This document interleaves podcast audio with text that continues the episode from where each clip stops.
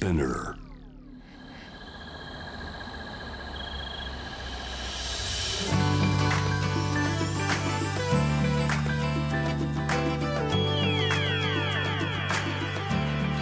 エネオス4 Hour Earth One by One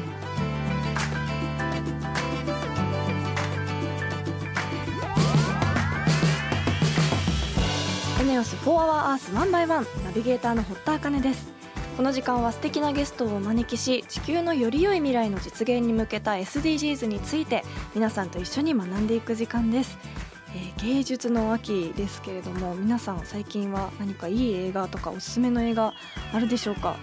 私は最近ディズニープラスに入りましてそこでずっと見たかった映画の「ファンタジア」という1940年代の映画を見ました。この映画は始まりがこうオーケストラから始まってそこからどんどんオーケストラの有名な曲に乗せていろんなディズニーならではのアニメーションが音とすごい融合する本当に芸術的な作品一本なんですけどそのオーケストラの人たちが実際にこうシンプルに映されるわけではなくて照明に照らされた影が演奏しているようなあの演出だったりとかそれがすごくまたカラフルだったりその音に合わせたアニメーションがすごくやっぱディズニーのあの可愛い絵のタッチで動いていたりするのでなんかもうこの時代にこんな作品が作られていたのが驚きで最後までこう食い入るように見てしまった映画でした。皆さんもあのディズニープラスでファンタジア見れるので気になる方いたらぜひ見てみてください。えということで本日も SDGs 学んでいきたいと思います。地球の未来を考えるこの番組はエネオスの提供でお送りします。エネオスは2040年までに自社で排出する CO2 の量をさまざまな取り組みからプラスマイナスゼロにするカーボンニュートラル企業を目指していて私たちの未来に不可欠な脱炭素循環型社会の実現に向けて具体的な取り組みをされているそうなのでそのあたりも番組で分かりやすく紹介していきたいと思います。そしてこの番組は JWAVE をキーステーションに FM ノースウェーブ ZIPFM、FM802、クロス FM、JFL5 曲をネットしてお送りします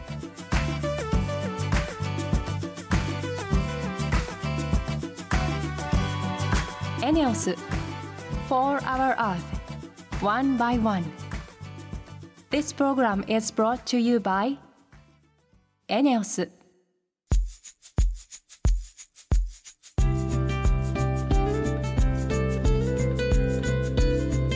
エネオス4 Hour Earth 1 by 1本日のトークテーマは目標12作る責任使う責任です。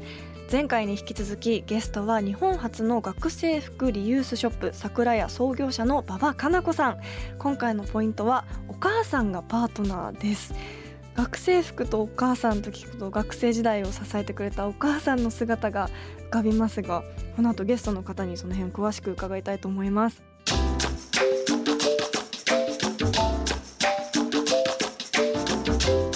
ス4 Hour Earth One by One.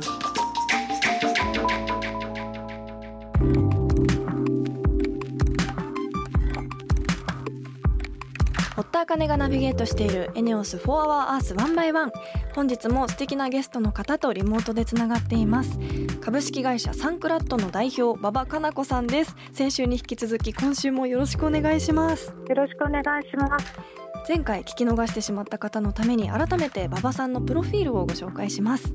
シングルマザーとして3人の子供を育てながら2011年に学生服のリユースショップ桜屋を開業し2013年株式会社サンクラットを設立。パートナー制度を取り入れ全国に店舗を展開。その取り組みが認められ2017年にはウーマン・オブ・ザ・イヤー子育て家庭応援ビジネス賞を受賞。現在は総務省の地域力創造アドバイザーとして活躍されています、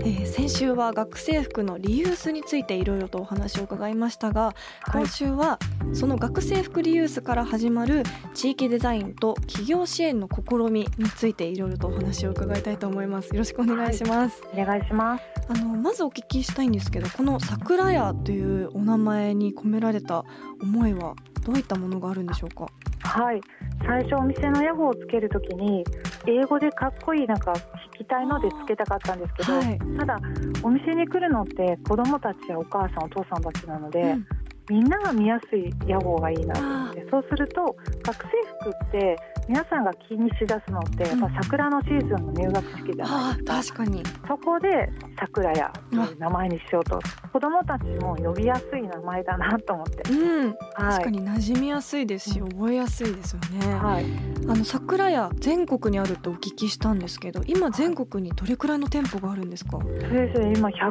店舗以上になってますね。あすごい。はい。東京には何店舗ぐらいあるんですか？東京には江戸川文東調布池袋うんと7店舗。すごいそんなに、はい。あります。あのパートナー制で広められたっていうことなんですけどはい。これはどういう制度なんですか？はい。子供を育てながら出張に行くっていうのは難しいなと思ったんですね、うん。でも桜屋の仕事っていうのは学生服のリユースだけじゃなくって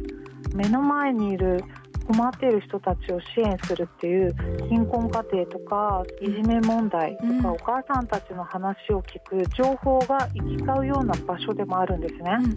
ですのでこういった場所が全国各地にポツポツとあるっていうことが一番地域のためになると思って、うん。まあ、そこからどうやって全国拡大しようと思った時に、子育て中の私でもできることは、フランチャイズっていういろいろなルール化をしてはい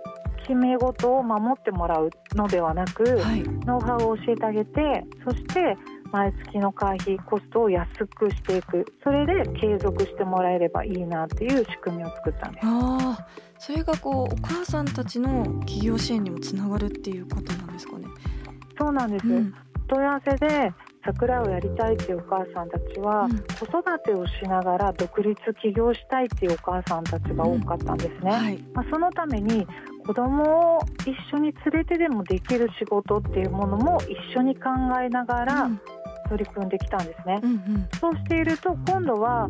桜屋以外でもこんな仕事したいあんな仕事したいっていう声もあったり、うん。であ起業っていうものに対して私の考え方でアドバイスできるのなら手伝いしていこうかなっていうところから始まりました。うーんなるほどあのそんな桜屋の成功の裏にはこの地域の方々の協力もあったそうですよね。そうですね、うん。お店の中で仕事っていうのはいろいろあるわけなんですが、はい。例えば洗濯のお仕事なんかは障害者就労支援施設の方にお願いして、うん体操服とかに名前の刺繍があるんですけども、はい。それは地域の高齢者の方のお仕事になったりとへかえ。例えば他の店舗ではアイロンがけなんかはうん。社会福祉協議会の方と一緒になってうん。引きこもり支援で地域の大人の方に仕事としてお願いしたりですね。うん。まだまだ地域で活躍できる人の場を作っていくっていうところでうんうん。周囲の皆様と一緒になってへ営してます。え実際にその地域の方々の反応っていかがでした？おばあちゃんたちとか、うん。やっぱり仕事にはなかなか行けないけどテレビ見ながら刺繍取りとかできる仕事ってはい。喜ばれるんですよ。うん。体操服をできたよって持ってきてくれる時に、はい。一緒にこうお庭で作った田んぼで作った野菜が余ったからみんなで食べてお母さんたちに分けてあげてとかって言って。もらったりとか、一緒に仕事をしてお願いしてるのになんか喜んでもらえるっていうところがうんうん。私たちにとっては嬉しくって、自分のこう手伝った制服を子どもたちが着てる姿を見る機会があればねなんかすごくそれもまた喜びにつながりますよね。そうですね、うん。おばあちゃんたちとかは名前の刺繍取りながら、うん。この次は誰の名前がつくんかなとかって言ったりしてます。えー、素敵なつながり、現在ではこの内閣府の方たちともお仕事をされているとお聞きしたんですがこれはどんなことをされてるんですか、はい。内閣府の子どもの未来応援国民運動っていう活動があって、はい。そこに桜屋として参画させてもらってるんですえね。ー。はい、それはうん。回収ボックスっていう仕組みを作って、うんでその回収ボックスを企業や自治体学校に設置してるんですね。あー便利、この活動が2018年から始まって、うん。本当最初はなんだそれはって言われ続けてきたんですね、うん。私がずっと営業回ってて、はい。それが今では全国でもう800箇所以上のところに設置していただいて、うん。皆さんが学生服の回収を一緒に取り組んでくれてるんですね。確かに回収ボックスがあるだけですごく身近なものにも感じますし、はい、それがまた桜屋の知名度にもつながりますよね。はい、うん、そうなんです。ただ学生服をその回収ボックスにまあ集まるだけじゃなくて、うん、集まった制服に対して、うん、まあその感謝の気持ちを今度は子どもの未来応援国民運動の方に私たちの方から寄付金を送金するんです。うん、そういうことで企業や自治体学校の皆様も間接的にそういう寄付っていう活動ができたっていうことでその寄付されたお金は全国の子どもの支援団体に活動費として分配されるんですね。はい、はい、ですので地域のみんなでこういう応援子育てを応援しようというで皆さん賛同してくださってます。大きいいいサイクルができてます、ね、そうなんです。で、まあ私たちもそれを安価な価格でまた皆さんに販売することができるし、うん、また仕事として洗濯のお仕事や刺繍取りの仕事が増えて、うん地域の人たちにとってまた活躍できる場が増えていくという。えー、はい。そして最近ではあの学生服のリユースだけじゃなくて地域の作り手を応援する活動だったり女性の企業支援もされているそうなんですがそれはどういったことをされてるんですか、はい、そうですね。地方においては高松信用金庫などの銀行とタイアップして企業応援塾っていうのも開催しています。あすごいそんな馬場さんはあの地域やこの社会にとって桜屋がどんな場所でありたいと思ってますか？この社会孤立化が結構問題視されているんですけれども、うん、もうお店に来れば何か話を聞いてくれるよとか情報がいっぱいあるよねっていうその地域の中のコミュニティの場所であるといいなと思ってます。はい確かにこの制服一つから始まって本当に地域のつながりだったりいろんな人のお仕事のサポートになったりそれがまたあのお金の支援になったりとか本当にそこからいろんな幸せの輪が広がっている感じがしてすごいなと改めて思いました。あのもっともっとお話伺いたかったんですがお時間が来てしまったということで2週にわたって馬場さんありがとうございました。ありがとうございました、はい、今回のゲストは株式会社サンクラットの代表馬場かな子さんでした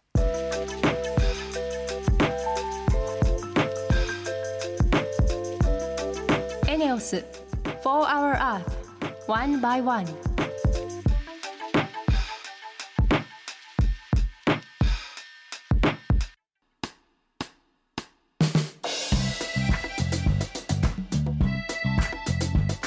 お金がナビゲートするエネオス for our earth one by one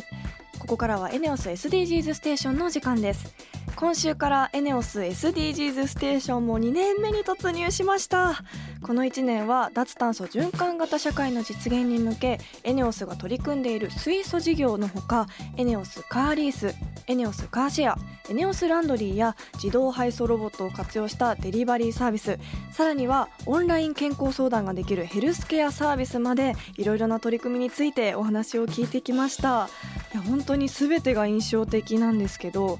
オンライン診療を受けられるヘルスケアサービス私も実際に取材に行かせていただきましたけど本当に近未来がもうすぐそこにあるというか施設自体もすごくシンプルでかっこいいデザインでしたしこであの身近に自分の健康相談を受けれるっていうのは本当に働く女性にとってももういろんな人にとってもすごく助けになると思うので早く自分の住んでいる地域でもこのサービスが受けられるようになったらなと思いました、えー、そしてこの10月からはリスナーの皆さんの関心が高いかなと思われる地球温暖化について、えー、改めて一緒に考えていきたいと思います。地球温暖化は単に気温を上昇させるだけでなく地球全体の気候を大きく変え海や陸の生態系への影響や干ばつによる食料不足などを引き起こすので私たちの生活にとっても非常に大切なテーマですよね。そして今年の夏はかなり暑く記録的な暑さとなりましたがこれも地球温暖化の影響だと言われています。気象庁の研究などによれば地球温暖化の影響でこのような記録的暑さは地球温暖化がない場合と比べるとおよそ240倍も起こりやすくなっているそうです。240倍ってちょっと想像ができないような値なんですけど本当に一刻も早くこの事態を変えなければいけないと思っているんですけど何をすればいいかわからない状態というかすごくもどかしい気持ちになっている人も多いと思います。あのこのまま地球温暖化が進むとどうなってしまうのかかなり不安になりますよね。今年発表された東京大学の研究チームによればこのまま地球温暖化が進むと21世紀末までに世界人口の3割以上の約25億人が52度超えの高温や1日300ミリ超えの超土砂降りのレベルの大雨にさらされる可能性があるそうです。21世紀末っていうことは自分たちも生きてる可能性もあるしそしてまた自分の子供やさらにまたその子供にとってはリアルな現実ですよね。そんな地球温暖化に対して私たちには何ができるのかということについてリスナーの皆さんと一緒に考えていきたいんですが地球温暖化と言われてもなかなか自分の普段の生活との関わりを実感しづらいと思います。そこで例えば毎日使っている電気の話など皆さんにとって身近なテーマを取り上げてこれから半年かけてじっくり学んでいきたいと思うのでぜひ楽しみにしていてください。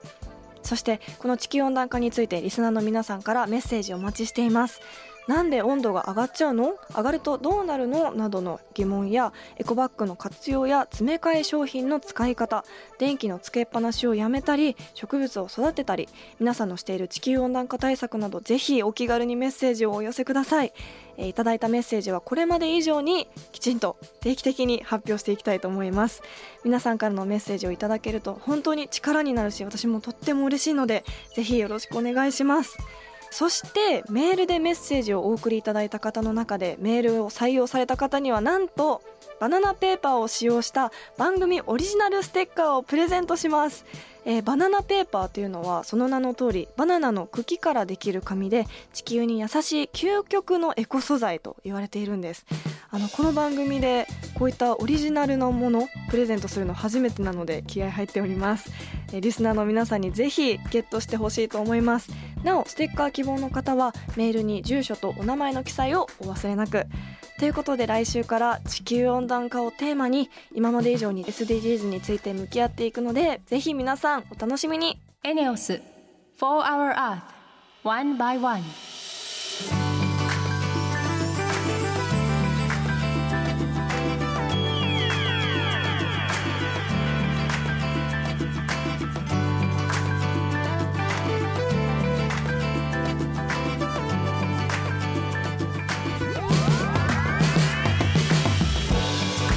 オス4 Hour Earth 1 by 1そろそろエンディングのお時間です。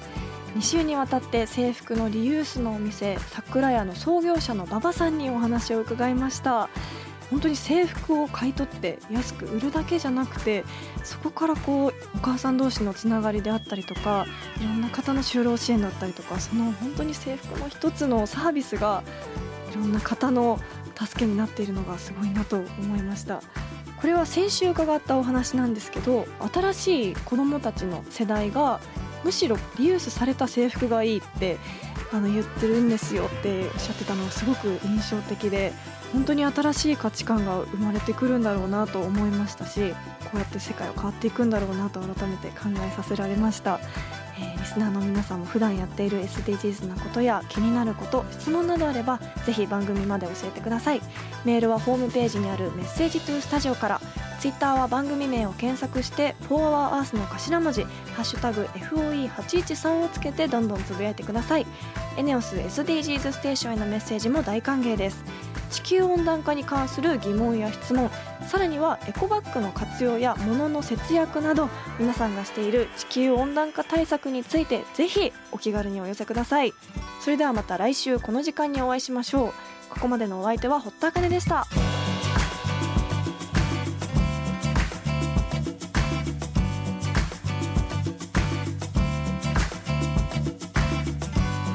エネオス4 Hour Earth One by One. This program was brought to you by ENEOS